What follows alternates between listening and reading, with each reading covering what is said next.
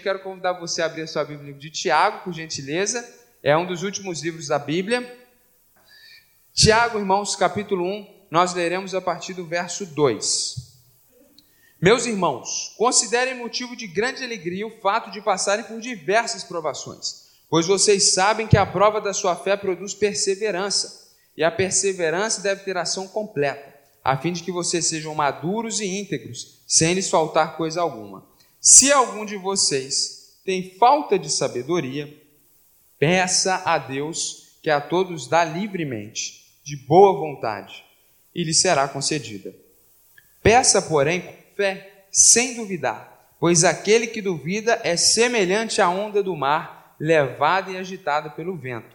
Não pense tal pessoa que receberá coisa alguma do Senhor, pois tem mente dividida e é instável em tudo o que faz. Na semana passada, nós começamos a exposição da carta, dessa epístola de Tiago, provavelmente não o apóstolo, mas o irmão do Senhor. E nós trabalhamos do versículo 1 até o versículo 4 de uma forma exaustiva e profunda. Então, se você deseja entender melhor tudo que nós vamos falar hoje, eu encorajo você no Deezer, Spotify ou YouTube ouvir essa pregação primeira, para que você seja enriquecido na compreensão do que nós vamos falar agora.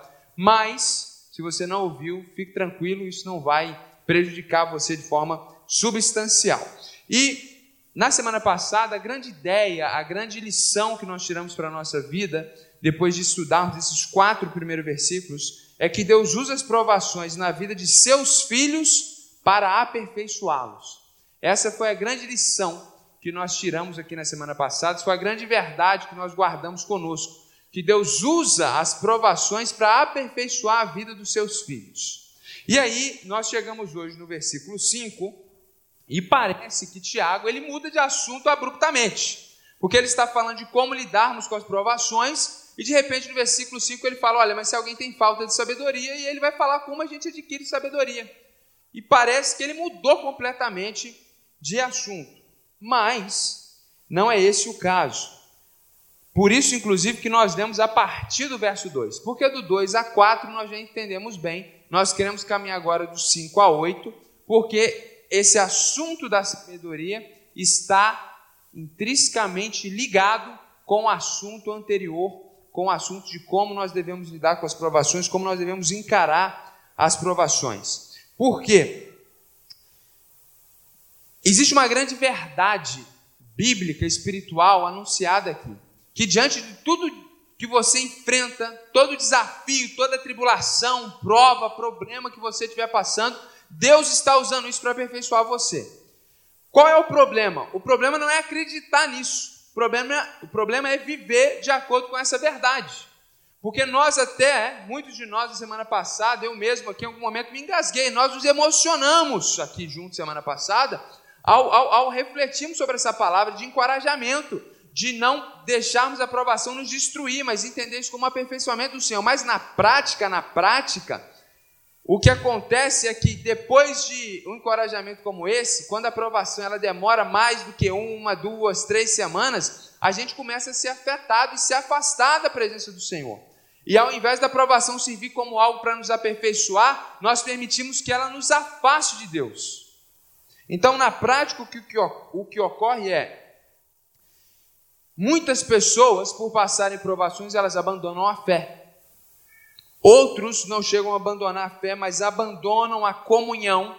E Hebreus 10, 25 deixa muito claro para nós que se você pode vir à igreja e não vem, isso é pecado. Não em todas as programações da igreja, mas dominicalmente, ou melhor, semanalmente. Se você pode vir e não vem semanalmente, isso é pecado. E alguns momentos que é possível que você congregue em outra igreja e isso seja válido diante de Deus.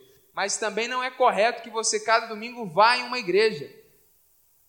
O chamado bíblico é para que você viva uma vida em comunidade, em determinado local que você tem liberdade para decidir, mas uma vez decidido, você tem que ter um compromisso com aquela comunidade local, viver, sofrer, ser irritado por ela, quebrantado por ela, chateado por ela, e você vai chatear outras pessoas também, e nesse processo Deus vai nos aperfeiçoando, nós temos que formar cada vez mais senso de família, de comunidade. Então, é, é muito claro essa questão bíblica da necessidade e obrigatoriedade de congregarmos semanalmente. Agora, você está de férias? A gente entende. Às vezes tem situações adversas, eu não quero que você sinta pecado, porque na hora de você vir para o culto chegou aquele parente sem avisar. Não é isso. Mas, por outro lado, a gente vê que alguns irmãos são preguiçosos e alguns irmãos são remissos. Eles realmente não, não entendem essa necessidade bíblica de estar efetivamente numa igreja local e não simplesmente ser membro dela e nunca mais aparecer.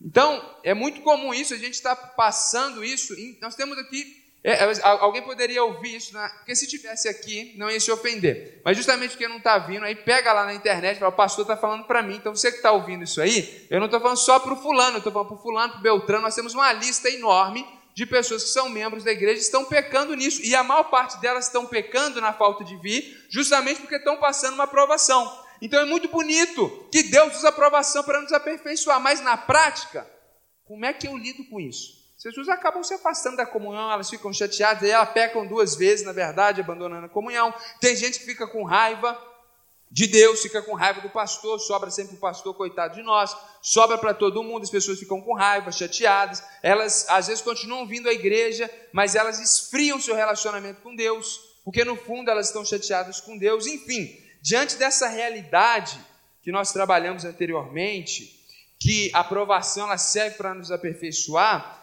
muitas vezes nós não conseguimos colocar isso em prática, os nossos sentimentos não acompanham a nossa razão. Esse conhecimento bíblico temos, muitas vezes nós não conseguimos expressar isso na prática. E aí Tiago está sabendo disso. Tiago não escreveu esse livro do em cima, lá no alto de um monastério, sem vivência prática. Ele era pastor de igreja. Ele conhecia crente como a gente. Então ele sabia que não adianta simplesmente falar para o povo: Deus quer te aperfeiçoar com esse sofrimento, que serve por 48 horas como analgésico, e depois você fica desesperado de novo, com raiva de Deus de novo, querendo largar tudo. E aí ele fala: gente, então vou dar uma dica para vocês, prática de como viver diante da sua aprovação. E não simplesmente saber que Deus está te aperfeiçoando, mas como que você lida na prática. Ele falou: olha, o segredo para você passar por toda e qualquer aprovação, além de ter essa perspectiva de que Deus está te aperfeiçoando, na prática, é pedir a Deus para te dar sabedoria. A grande questão, o que vai ajudar você a sair vencedor dessa aprovação que você está vivendo, ou aquela que pode vir sobre a sua vida ainda, é a sabedoria. Por isso que o grande tema aqui é sabedoria. Eu gastei esses minutos para mostrar para você que esse assunto não está desconexo com o anterior, mas está totalmente ligado. Inclusive a NVI, se você tem a sua Bíblia impressa, ela coloca só em um parágrafo, do verso 2 até o verso 8, nós temos um parágrafo único, porque o assunto está totalmente interconectado. Bom, no verso 5 ele começa dizendo o seguinte, aprofundando então nesse texto, já que a gente entendeu o valor da sabedoria nesse contexto maior de provação. Se algum de vocês tem falta de sabedoria, e aqui o português, ele, ele, a tradução falha um pouquinho, porque quando ele fala simplesmente, se alguém de vocês tem falta de sabedoria, um leitor mais atento, ele entenderia que o assunto está conectado com o assunto anterior. Mas algumas traduções melhores vão acrescentar, inclusive, o conectivo, o i, e se, mais se, porque lá no grego existem essas duas partículas, onde fica claro que um assunto está conectado com o outro. E aí ele fala: se algum de vocês tem falta de sabedoria, o, e aqui nessa frase existe aqui um grande universo. O que ele está dizendo é o seguinte: olha, irmãos, vocês sabem que as provações são utilizadas por Deus para aperfeiçoar vocês. Porém, alguns de vocês não estão vivendo de acordo com essa verdade. Vocês estão chateados, com raiva, irritados, estão com uma vida totalmente fora dessa verdade. E não estão aceitando a aprovação com um coração alegre e feliz. Deus está me aperfeiçoando. Vocês estão revoltados com o que está acontecendo. Então, talvez o que vocês estão precisando é de sabedoria. E aqui Tiago está sendo totalmente inspirado por Deus e usando de sabedoria para ensinar de sabedoria. Porque o que está falando aqui é o seguinte: o que ele está dizendo é, Deus está usando as provações para aperfeiçoar. E se você não está se alegrando nisso, como ele propõe, você é tolo. Você é bobo. É isso que ele está dizendo. Só que, como ele é muito sábio, ele está usando de eufemismo. Ele está dizendo o seguinte: olha, se alguém tem falta de sabedoria, não, não vou julgar que você não está sendo sábio, se você está. E essa é a grande questão. Ele está tentando mostrar para nós, de uma forma muito carinhosa, que às vezes o que nos tira do eixo não é o problema, é a falta de sabedoria. O que é o grande problema da sua vida não é a aprovação que você está passando, mas é como você lida com ela. Sobretudo, como quando você não sabe lidar com ela, quando você não tem sabedoria. Então, de uma forma muito amável, carinhosa, como um pastor de igreja, ele vai propor, ele vai trabalhar essa questão, apresentar a sabedoria como essa proposta para que a gente possa lidar com as nossas dificuldades, tribulações, sofrimentos. E aí, sabedoria aqui, irmãos, não é curso é, acadêmico. Sabedoria aqui não é formação educacional. Sabedoria aqui não é leitura de livros, simplesmente. A sabedoria que ele está apontando aqui como um caminho para a gente passar por toda e qualquer situação e sairmos aprovados é a capacidade para vivermos uma vida na prática de forma que a gente agrade a Deus e saiamos ilesos diante de lutas, tribulações e provações. Sabedoria aqui não é título, não é doutorado, nem é sagacidade, sabedoria maquiavélica humana para tirar vantagem de situações. Sabedoria aqui essa capacidade de viver a vida prática de uma forma que nós agradamos a Deus e tiramos benefício disso. Fazemos a vontade de Deus, porque o princípio da sabedoria é o temor do Senhor, e vivemos de uma forma positiva, de uma forma que seja boa e saudável para nós. Um exemplo muito positivo que nós temos aqui na nossa igreja é, é, é alguns irmãos que estão passando por provações, eles não só sabem e entendem que Deus está aperfeiçoando eles, mas eles agem com extrema sabedoria. Então, eu vou tocar aqui no nome da Luciana Sintra mais uma vez, porque é uma pessoa que eu e minha esposa conhecemos há muitos anos e a gente tem um pouco mais de acesso. E aí eu poderia dizer de outros irmãos, mas sobre ela eu vou dizer com propriedade. Por exemplo, os irmãos sabem da luta e dificuldade que ela tem enfrentado. Mas ela, de uma forma muito sábia, ela sempre cultiva alegria. Você nunca vê ela cabisbaixa, ela está sempre sorrindo. Ela optou por viver uma vida alegre. Não é porque ela não está com dor, pelo contrário, domingo passado ela estava na igreja, terminou o culto, todo mundo já tinha ido embora, ela já tinha distribuído sorriso para todo mundo. E ela falou, pastor, eu não estou aguentando de dor. Depois nós visitamos ela, inclusive, na segunda-feira, e a gente conversou mais sobre isso. Mas é interessantíssimo essa sabedoria prática, que a medicina fala que todo mundo sabe, que o senso comum sabe que se você está sofrendo, deixe isso de lado e aprenda a sorrir, isso vai fazer bem para você.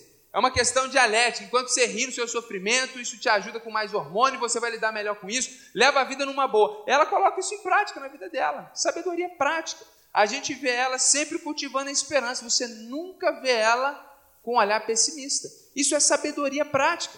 Tem gente que pega um resfriado e tem certeza que não é só o coronavírus, mas tem HN1 junto. Uma, uma, uma perspectiva pessimista de tudo, de qualquer coisa. Você sofre antecipadamente, como o, o, o pai do existencialismo e irmão em Cristo Kierkegaard falava, que o otimista ele sofre porque ele sempre acha que tudo vai dar certo e ele acaba se frustrando. O pessimista então ele sofre ainda mais porque ele acha que tudo vai dar errado e mesmo quando a coisa dá certo ele não consegue se alegrar porque tinha certeza que vai dar errado e fica triste porque não deu errado. Agora o, o cristão ele tem fé ele não é nem otimista nem pessimista. E quem tem fé se regozija na esperança. E a fé é outro assunto que Tiago vai apresentar daqui a pouco. Então a gente vê isso na Lu. Uma pessoa que não cultiva o pessimismo, mas cultiva não o otimismo, mas a esperança. A irmã Alice, que cuida do, do seu esposo Wagner, honrando e dando exemplo e testemunho de matrimônio eleito santo, onde não há mácula, como está lá em Hebreus 13, ela está estudando fazendo uma faculdade. Isso é sabedoria. Porque se ela ficar só com a dificuldade que está ao redor, a chance de desenvolver uma depressão, a chance de, enquanto cuidadora, precisar de cuidados mais do que o esposo é muito grande. Então, ela, de uma forma muito sábia, ela encontrou um meio, um caminho para viver de alguma forma algo fora daquele contexto de dor e de sofrimento. Isso é sabedoria prática. Nós precisamos disso para enfrentar as lutas e os desafios da vida. Então a questão não é o tamanho da sua aprovação, mas como que você encara a situação. Para alguns, algo pequeno se torna um gigante. E para outros, gigante eles matam na pedrada. Então a questão não é o que você está vivendo, mas como você está enxergando a situação. E é o velho exemplo do copo meio cheio ou meio vazio. O que vocês acham? Meio cheio, eu tenho certeza que ele está meio vazio. Quando eu pedi o pastor Tiago para trazer, eu achei que estava cheio demais, deu uma golada e eu queria que ele ficasse meio vazio. Eu já ouvi aqui uns corajosos falando que acham que ele está meio cheio, e a gente vai passar aqui o dia inteiro nessa discussão filosófica de butiquim, que não serve para nada, mas serve para ilustrar, na verdade, que tudo depende do seu ponto de vista. Então, algumas pessoas estão enfrentando situações difíceis, mas eles têm tanta sabedoria que eles vão no sapatinho. E outros, por coisas muito mais simples, muito menores, estão decepcionados com Deus e aquela coisa toda, e está revoltado com a igreja, com o pastor, com o apóstolo que nem existe. E às vezes a situação é tão pequena. Então, assim, eu não quero menosprezar seu sofrimento, não quero fazer você rir um pouquinho sim, porque nós precisamos ter sabedoria na vida, gente. Nós precisamos aprender a viver. A maior parte das coisas que nós fazemos, nós fazemos no automático. Nós somos levados pela maré. Então a gente cresce numa família, às vezes com alguns costumes, e a gente vai vivendo e reproduzindo aquilo. Nós temos nossos vícios pessoais, nossa forma de encarar a vida, e a gente vai vivendo dessa forma. A gente não tem intencionalidade, nós não temos muitas vezes a perspectiva de viver a vida com intencionalidade do jeito que a gente quer viver, com sabedoria, tomando as rédeas da situação. Muitas vezes vai deixando a vida levar a gente, a gente vai naquele maré de dor, de sofrimento, de problema, a gente vai ficando chateado. E aí a gente vai deixando a vida nos levar e na verdade a vida vai passando. E você vai perdendo seus melhores anos, que você poderia fazer muitas coisas para o Senhor. Hoje à noite nós vamos refletir sobre como Deus, ao criar o tempo e o espaço, ele usou seis dias da criação para encher o espaço e um dia para santificar o tempo onde ele não fez nada, ele não trabalhou nem encheu o espaço, mas ele santificou o tempo para nos ensinar, já spoiler de hoje à noite, que o tempo é algo precioso, santo e sagrado. E o tempo que você tem nessa terra é limitado, você deveria aproveitá-lo. Então, viva uma vida com sabedoria, porque isso vai fazer toda a diferença em como você vai viver nessa terra. Aí resta uma pergunta: se a sabedoria é a chave, se a sabedoria é a chave, como que eu posso adquirir sabedoria? Ler livro de autoajuda não é de tudo ruim, dependendo do autor. Mas não é isso que vai trazer a você sabedoria bíblica, espiritual. Essa sabedoria que nós estamos falando aqui não é adquirida com livros de autoajuda, com livros de mística, nem com diplomas universitários nem com cursos que você pode fazer. Eh, o Tiago vai dar para nós a receita de como nós podemos adquirir essa sabedoria. Mas antes, ele vai deixar claro que Deus quer te dar essa sabedoria. Então ele continua no versículo 5, ele fala: se alguém tem falta de sabedoria, peça a, a Deus, que a todos dá livremente, de boa vontade, e lhe será concedida. Ele está dizendo o seguinte: se você precisa de sabedoria para viver, Deus está doido para te dar sabedoria. E aqui, é, essa palavra bíblica é tão forte, é tão clara, é tão explícita. Pede a Deus, porque Ele dá a todos livremente, a todos, todos.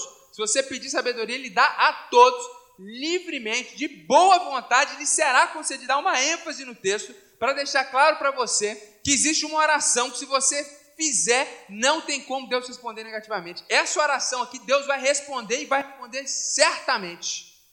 Se você pedir a Deus sabedoria, Ele vai te dar. Ele vai te dar sabedoria.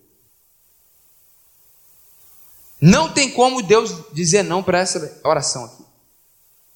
E aqui nós nem precisamos usar de recursos dos pregadores da prosperidade, falsos pregadores. A gente não precisa colocar Deus na parede, não, é, é, é o contrário. Deus está dizendo explicitamente: se você quer sabedoria, eu vou fazer de você uma mulher sábia, vou fazer de você um homem cheio de sabedoria. Salomão virou Salomão, porque quando ele virou rei, Deus se manifestou a ele e falou: Meu jovem, já que você é filho de Davi, eu tenho uma aliança com essa casa, porque o Messias vai vir da sua genealogia, me peça o que você quiser que eu vou te dar. E ele pediu sabedoria. E Deus falou: Como você foi sábio e pediu sabedoria, eu vou te dar muita sabedoria. E ele foi conhecido, e conhecido historicamente como o homem mais sábio de todos os tempos. E eu vou te dar tudo que você não me pediu.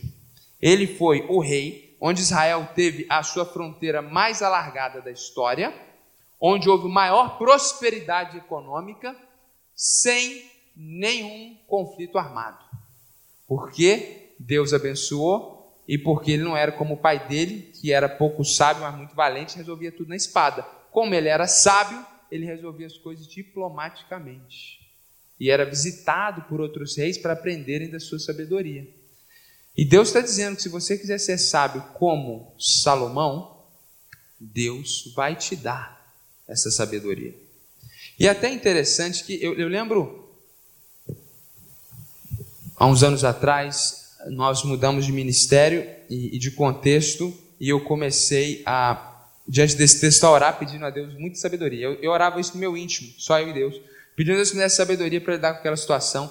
E foi muito interessante, porque naqueles meses que eu estava orando intensivamente sobre isso, várias pessoas chegavam para mim e diziam isso. Cara, muito sábio isso que você falou. Nossa, você está tá lidando com as coisas de uma forma tão. As pessoas começaram a verbalizar isso enquanto eu orava no meu íntimo, sozinho, e ninguém sabia que eu estava pedindo sabedoria. Mas eu quero encorajar e testemunhar disso: que se você pedir a Deus sabedoria, Ele certamente vai te dar.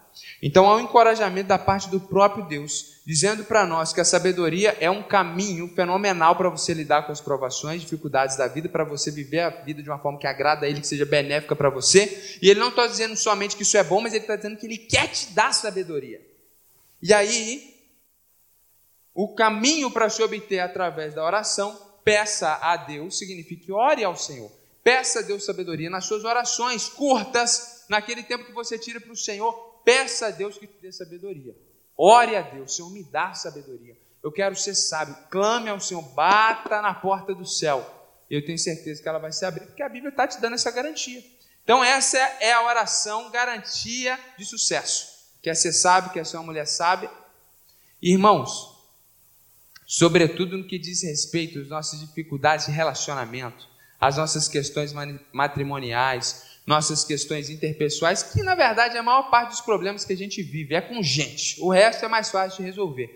Aí se aplica profundamente essa palavra, porque se você tem sabedoria, você vai muito além, você vai muito longe, você consegue lidar de uma forma fenomenal. Por isso que a Bíblia diz que a mulher sábia edifica sua casa.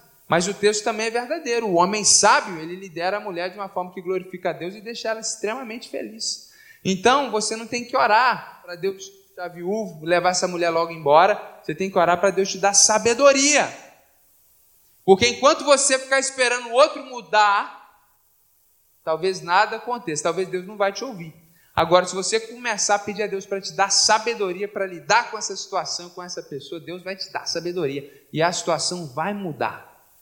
Porque onde há um sábio envolvido, a situação é outra. Então aplique isso no seu casamento, aplique isso vocês aí que querem entrar na faculdade. Peçam a Deus mais do que aprovação no Enem. Peçam a Deus sabedoria para lidar com essa vida de pressões, essa vida do que, que eu vou decidir, o que, que eu vou fazer, essa vida de pressão social muito forte. Não tem como a gente mudar isso. É o mundo que nós vivemos, mas você pode viver de uma forma diferente, você pode ter sabedoria. E aí ele fala que a gente adquire sabedoria através de oração, e ele termina com uma ressalva. Porém, apesar que a sabedoria é um caminho excelente para você, apesar de que Deus quer te dar sabedoria, e você não precisa dar oferta, trazer dízimo para receber isso, é só você orar que Deus vai te dar sabedoria, existe um porém. Próximo versículo, peça porém com fé sem duvidar, pois aquele que duvida é semelhante à onda do mar, levado e agitado pelo vento. O Tiago, e nós acreditamos que esse autor é o meio-irmão de Jesus, ele morava na cidade de. Jesus era da onde, gente? Nazaré. Nasceu em Belém, mas ele foi criado em Nazaré. Inclusive tem um texto bíblico que diz que José e Maria eram de Nazaré.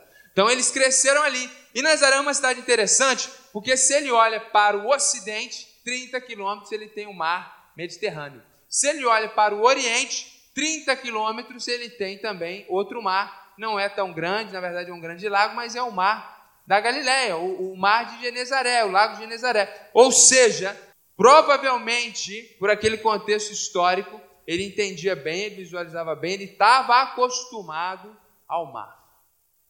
E quando ele usa essa metáfora, é porque isso era algo talvez que mexia no coração, na alma dele. Eu mesmo sou um admirador do mar. Eu sento ali e eu fico maravilhado, vendo as ondas e ouvindo aquele barulho. E assim como o vento leva a água para um lado e para o outro, e aí você pensa, cara, sabe, você tá, sabe quando você senta ali na areia, e aí você fica ali doido para aquela água vir molhar os seus pés, e, cara, essa onda vai chegar aqui, ela não chega. Aí aquela outra que você acha que é fraquinha, ela te molha mais do que você queria.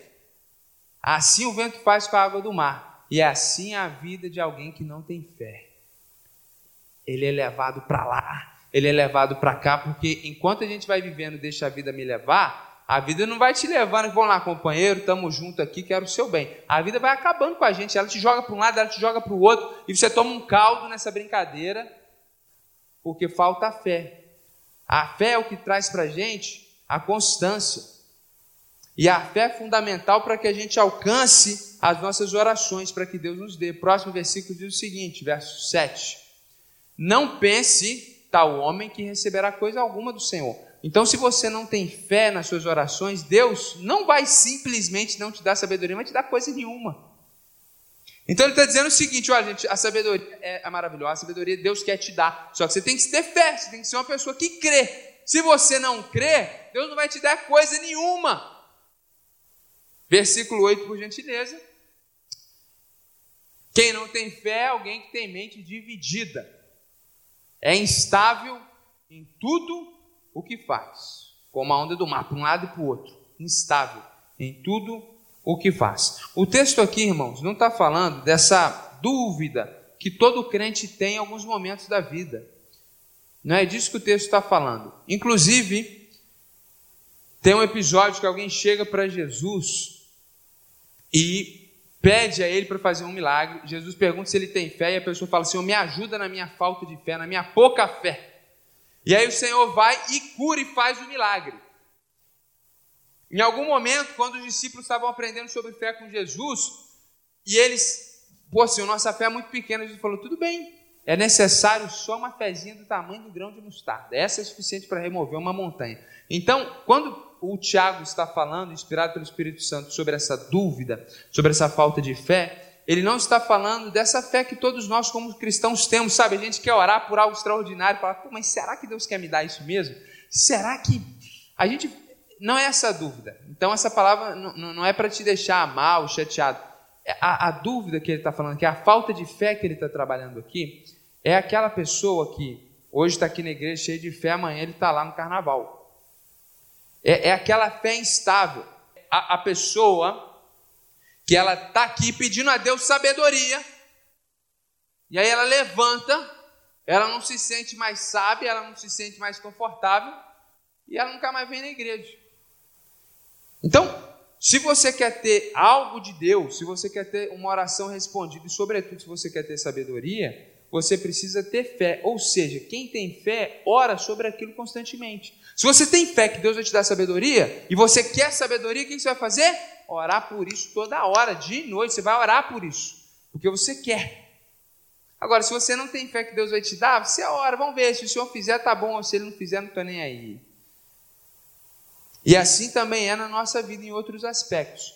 Quando a gente quer muito uma coisa, quando a gente crê que Deus pode fazer, a gente ora, a gente ora, a gente insiste, a gente tem fé, a gente quer.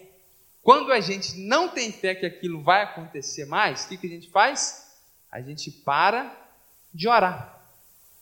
Então, Tiago vai mostrar para a gente o caminho,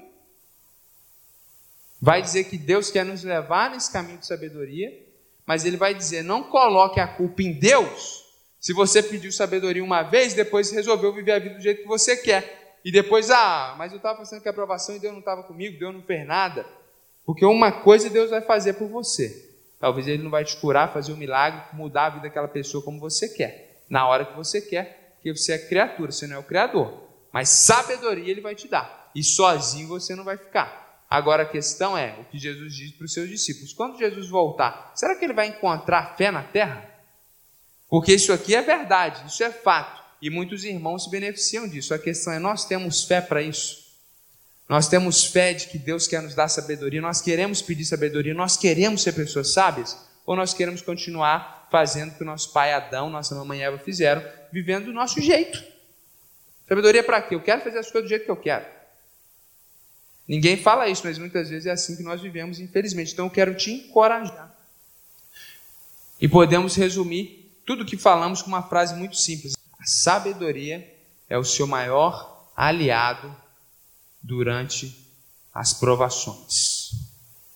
Você está passando uma situação difícil, você tem que orar para Deus fazer um milagre, para Deus curar? Claro, e nós estamos orando com você, para Deus mudar, para Deus libertar, para Deus trazer um emprego, nós estamos orando com você. Mas enquanto o Senhor não nos atende, Ele quer nos dar um mecanismo, um meio, um método para passar por isso de uma forma melhor, que é a sabedoria. Ele é um grande aliado nos momentos de provações.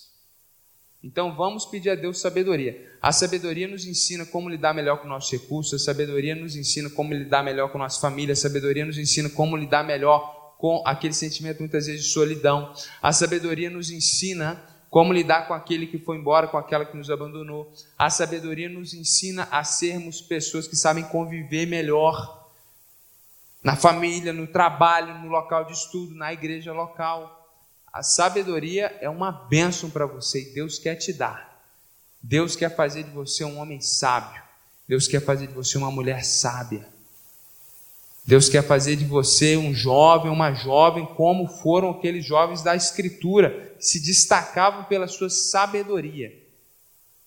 Tem um texto bíblico de José, eu e o pastor Beratão, com os irmãos, estão falando de José agora há pouco, fala que José, ele tinha um, um, uma eu não lembro bem o versículo agora, ipsis literis, mas o versículo aponta para esse reconhecimento de Faraó e da corte egípcia da sabedoria, do entendimento que José tinha para governar.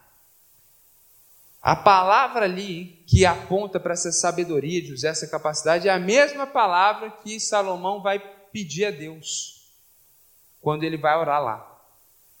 Eu estou dizendo para você que José foi quem foi lidou com todas aquelas provações e se tornou o grande governador do Egito no momento de crise naquela nação, crise econômica, porque ele tinha sabedoria. Salomão foi quem foi porque ele teve sabedoria. E assim também nós podemos ter uma experiência terrena, uma vida muito mais leve, muito mais tranquila, muito mais proveitosa, muito mais saudável, muito melhor para Deus, muito melhor para você, muito melhor para o seu próximo, se nós formos pessoas mais sábias. Então, lá no seu caderninho de oração, acrescenta lá a partir de hoje sabedoria. Vamos pedir a Deus sabedoria. Porque a gente só tem a se beneficiar com isso e Deus vai ser mais glorificado com pessoas mais sábias. Então vamos terminar orando, pedindo a Deus sabedoria. Feche seus olhos. Senhor, muito obrigado por essa manhã. Muito obrigado por esse domingo. Muito obrigado pelo seu povo em amor ao Senhor, se levantou e veio te adorar e ouvir a tua voz. E o Senhor claramente nos fala nessa manhã através da tua palavra, nos oferecendo da tua sabedoria, nos oferecendo do teu tesouro, da sua riqueza, a sabedoria, Senhor. Nós queremos ser pessoas mais sábias, Jesus. Nós queremos ser uma igreja mais sábia. E eu oro especialmente por aqueles que estão passando momentos difíceis, que, ele, que eles encontrem na sabedoria um aliado. Que diante de tudo isso que eles estão sofrendo, vivendo, eles não possam viver de forma reativa, com mágoa, com amargura, com irritação, com ódio, com abandono da fé, com desconexão da vontade de Jesus. Pelo contrário, Senhor, o Senhor acrescente nesses corações sabedoria para eles lidarem com tudo isso. Sabedoria que vem do alto, sabedoria que vem de Deus, que não é humana, que não é terrena, mas é divina. E o Senhor nos oferece e nós queremos, Senhor. Nós queremos ser pessoas mais sábias, homens, esposos e pais mais sábios. Nós erramos tanto, tanto, Senhor. Muitas vezes nos falta paciência, muitas vezes nos falta o tato, muitas vezes nos precipitamos e erro, Senhor. E eu quero ser uma pessoa mais sábia, um marido mais sábio, um pai mais sábio. E nós queremos, como igreja, nós estamos aqui para te pedir isso. Um pastor mais sábio. Nós precisamos da tua sabedoria. Em nome de Jesus, guarda a vida de cada pessoa aqui, abençoa cada pessoa, cada família aqui e nos dê um domingo, Senhor, cheio de graça e de bondade. Em nome de Jesus que nós oramos. Amém, Senhor.